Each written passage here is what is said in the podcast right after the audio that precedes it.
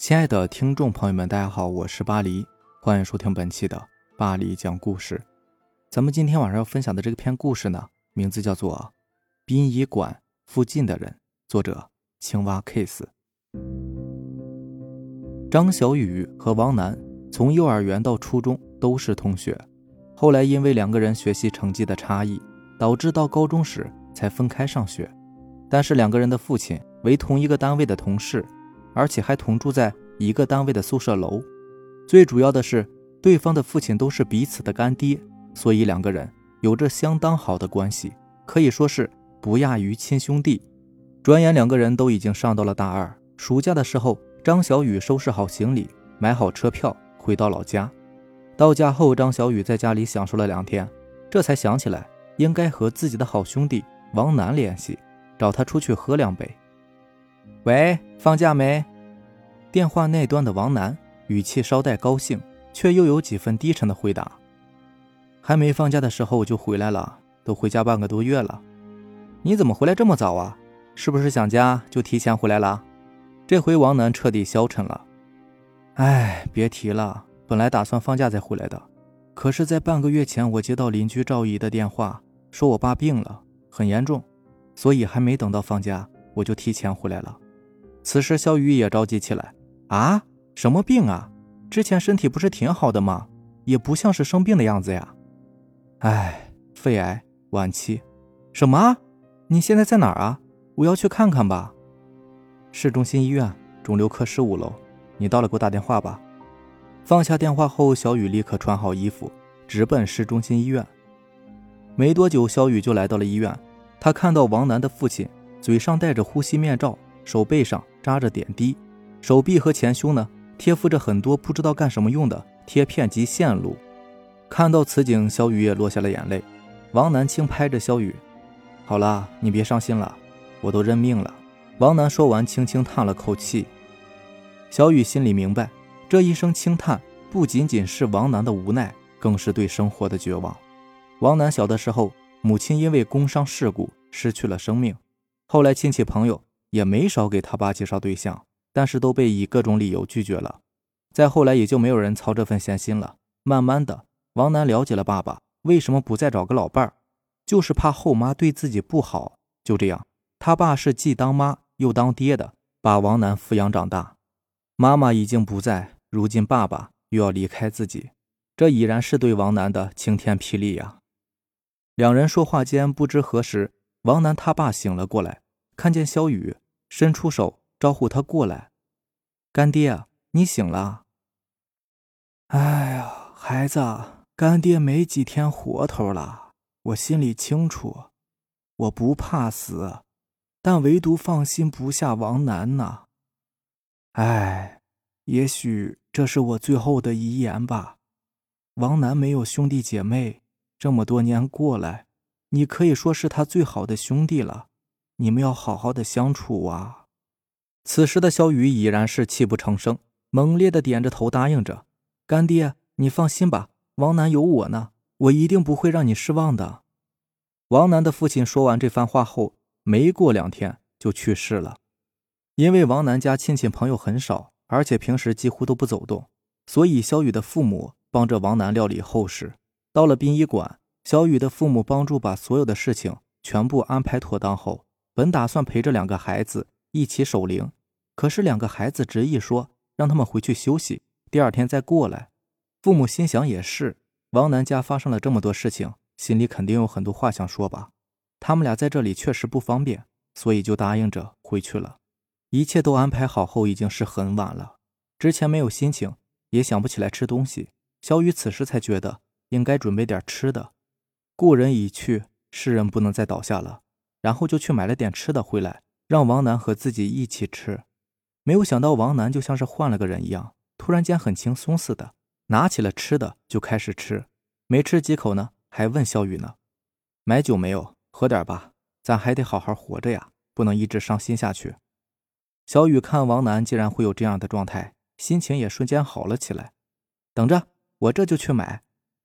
小雨又买了很多吃的和酒回来，两个人无声的吃着。喝着，大概是因为王楠情绪还没有调整太好，酒其实没有喝多少，就出现了醉意，躺在灵堂的椅子上，没多一会儿就睡着了。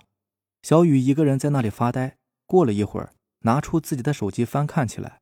他打开微信，翻看朋友圈，各种晒美食、晒旅游、秀恩爱、微商广告，很是无聊。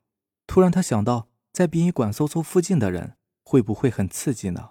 想着的同时，他也点开了附近人功能，心里想着试试吧，挺有趣的。屏幕上出现很多人，头像大多都是非真人照片，除了卡通人物就是风景画。但其中有一个头像引起了他的注意，这个头像在附近人搜索页面排在第一位，看样子应该是真实照片。他点开那个头像，并且放大，确定应该是真实头像。一个穿着白色连衣裙的女孩，黑色的长发披在身后，面容清纯可爱，很白皙的皮肤，长长的连衣裙荡在脚踝。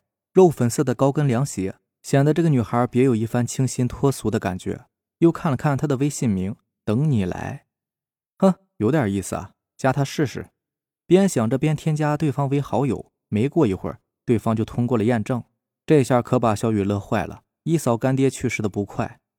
既然添加上了，那就开始聊吧。你好，美女。片刻后，对方回复：“你好。”小雨心里极美，竟然回复我了。美女，这大半夜的都无睡意，那就一起聊聊天吧。好的，我是用附近的人添加你的，显示的距离是一百米以内，我们离得应该很近呢。我在殡仪馆呢，你在哪里啊？过了好久，对方都没有回信，小雨有些着急了，心想是不是说自己在殡仪馆，把对方吓到了？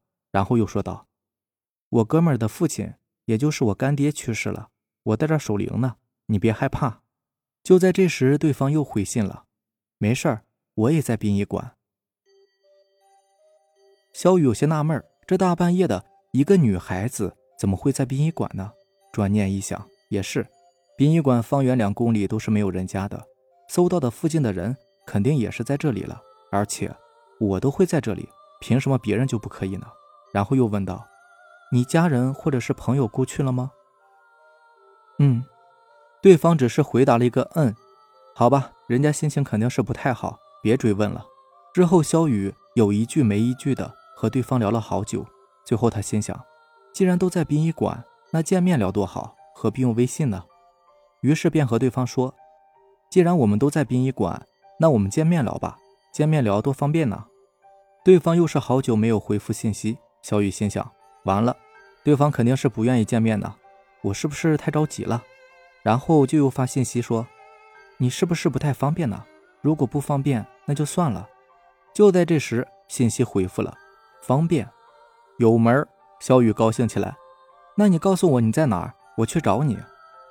你出殡仪馆大门后左转，走到楼尽头再左转，在北侧五十米位置有一个二层小楼，我在楼前等你。”小雨收到信息后回复：“好的，好的，我马上到，你等我呀。”放下手机，小雨来到卫生间，对着镜子左照右照收拾起来，感觉满意了，就奔着女孩所指的位置去了。穿过殡仪馆正楼大厅，来到门口，向左没走多远，就到了楼的尽头。再向左看去，五十米开外真的有一个二层小楼。由于已经是半夜了，隐隐约约可以看到楼前的路灯下站着一个人。小雨直奔过去，五十米很近呢。他边走边看向那个人，越往前走，看得越清晰。长长的头发很顺滑地披在肩上，一身白色连衣裙，很瘦弱的身体，但玲珑有致。看得正入神时，他已走到女孩的近前。女孩转过头看了他一眼，哇，好漂亮啊，身材棒棒的，比照片中的样子还要清纯漂亮。小雨不禁在心里暗想着。女孩有些害羞。小雨主动起来，嗨，你好，终于见到美女真面目了。女孩见小雨这么外向，也就不再拘谨。随后两个人有一搭没一搭的聊了起来。虽然说是夏季，但是午夜的户外还是有些凉意的。聊到中途，小雨向女孩提议：“我们找个地方坐着聊吧，这样站着怪累的。况且现在有些凉了，万一让你冻着了，那可就不好了。”女孩想了想说：“那你和我来吧。”女孩转身带着小雨向二层小楼内走去。小雨觉得奇怪，但依然顺着女孩的指引走着。女孩领着小雨走进楼内，然后向右边拐去。这像是一个办公室的门，门牌上写的什么，小雨没有看清。女孩打开门，用左手摸索着屋内右边的墙壁，灯亮了。小雨看到屋内的设施，左边墙壁处摆放着一个两米来高的货架，上面放着几个盒子，应该是骨灰盒。门的正对面呢，也有一个货架，和左边的货架是一样的，上面也零星的摆放着几个骨灰盒。在两个货架之间的地上还摆放着几个小花篮和花圈一样的东西。右侧墙壁处有窗户，窗户下面有一张大点的单人床。小雨心里有些害怕，虽然表面看起来很淡定，但实际上还是很容易让人看出来他是害怕紧张的。女孩说：“别怕，这些都是新的，里面没有东西。”听到女孩这么说，小雨似乎轻松了不少。女孩带着小雨走向大单人床。邀请他坐下。小雨看向女孩：“你是这里的工作人员呢？”女孩没有回答，小雨就当她是默认了。由于女孩不太爱说话，小雨有一搭没一搭的找着话题，直到自己也不知道该聊什么了。最后，小雨提议两个人做小游戏。游戏过程中，女孩开朗了很多，这让小雨更加放得开。互动的游戏过程中呢，也难免两个人会有身体接触，一来二去。小雨也大胆了起来，女孩没有任何反感扭捏的样子，随之而来的事情大家就可想而知了。温存过后，离天亮也不远了，两个人筋疲力尽的都睡了过去。也不知道过了多久，小雨醒了过来，只见外面天色依然黑暗，但是女孩已经不在身边。他从床上坐了起来，穿好衣服，在屋里面等了一会儿，依旧是没有等到她回来。不能再等了，得回灵堂了。王楠一个人还在那儿呢。小雨边想着边往灵堂走，到了灵堂以后，小雨见王楠还在睡觉，自己也就找了个地方继续睡了起来。迷迷糊糊中听到很多人在说话，小雨醒了，原来是天已经亮了。王楠家的亲友们也都赶了过来，小雨帮忙招呼着来宾。一天的时间就在迎来送往中度过。虽然说没有什么体力活但迎来送往的活儿也是挺忙活人的。直到确定不会有任何人来，两个人才拖着疲惫的身体。找个舒服的地方，又睡着了。第三天是出殡的日子，排号火化、下葬，一切都很顺利。三天的守灵让两个人疲惫不堪，各自回家之后都大睡了一天。小雨醒来之后，为防止王楠一个人在家，调整不好情绪，所以第一时间就赶到了王楠家。之后的一段时间里，小雨一直陪在王楠身边，日子过得很快，转眼间离开学也就没有几天了。这一天，小雨突然回想起那个邂逅过的女孩。如果开学了，那这段缘分岂不是要断送了？不能错过，我应该去找她。小雨心里想着，边拿出手机想给女孩发信息联系。转念一想，还是给她个惊喜，直接去找她吧。想到这儿，小雨立刻收拾好自己，奔着殡仪馆出发。来到殡仪馆，小雨直奔那个二层小楼，心想在那里一定能够找到她。因为他认为那就是他的休息室。来到二层小楼，推门进去，一位中年阿姨正在扫地。阿姨问小雨：“你有什么事吗？”小雨说：“你好，我来找人。”“你找谁呀？”这把小雨给难住了。“是啊，我找谁呀？我连他的名字都不知道。”“没关系，他的休息室就是右边那个屋子呀。”于是小雨说道：“阿姨，我找住在这个休息室的女孩。”阿姨露出疑惑的表情。这个屋休息的女孩，你是不是搞错了？这个屋没人住啊，而且这个屋子也不是休息室啊。阿姨，她真的住在这里的。前段时间我还来过呢。孩子，不可能吧？这个屋从来没有住过人呢，也真的住不了人。你抬头看看门牌，就知道这个屋是干什么用的了。你肯定是记错了。小雨抬头看了一眼门牌，“骨灰寄存室”五个大字映入了他的眼帘。之前来的时候呢，也确实有门牌，但当时并没有注意写的什么。房间位置也没有错，对，一定是这屋。他和阿姨强调着，就是这个房间。阿姨看拧不过这个年轻人，就答应说：“行吧，带你进去看看，免得你不信。”说完话，阿姨领着小雨来到这个房间前，从兜里掏出钥匙，打开房门：“你进去看看吧。”小雨走上前。他看到里面摆满了货架，货架上面摆满了大大小小的骨灰盒。怎么回事啊？之前来的时候也不是这样的呀。接着转身又问阿姨：“我上次来的时候没有这么多的货架和骨灰盒，这些都是什么时候摆进来的？”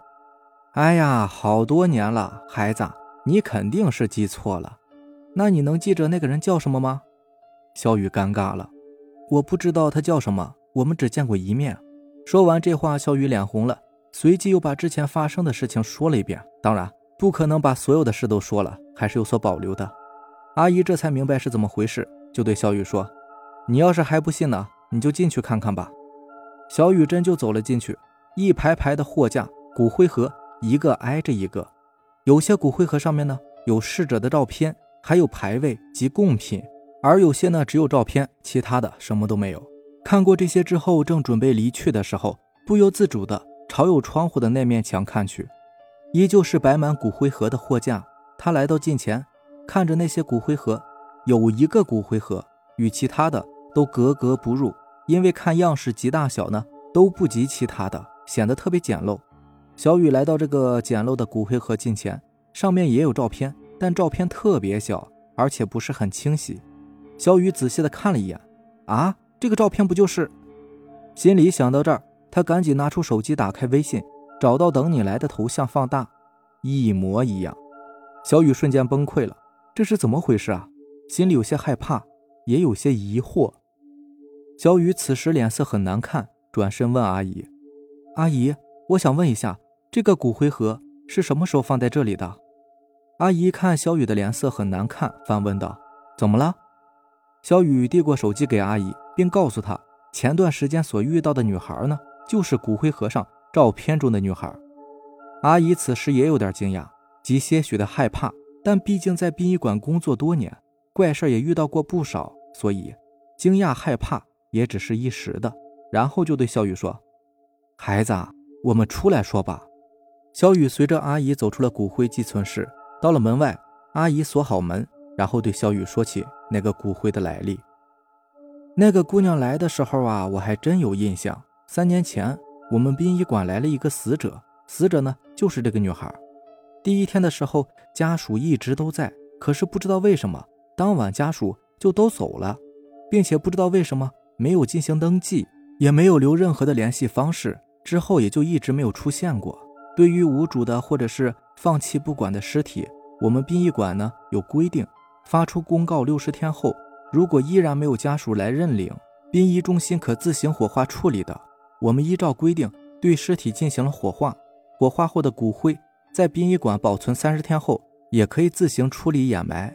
但是鉴于这个姑娘之前家属出现过，怕以后再来认领惹出麻烦，所以就存放在这儿了。时间久了，没有人记着这件事儿，所以啊，一直存放到现在。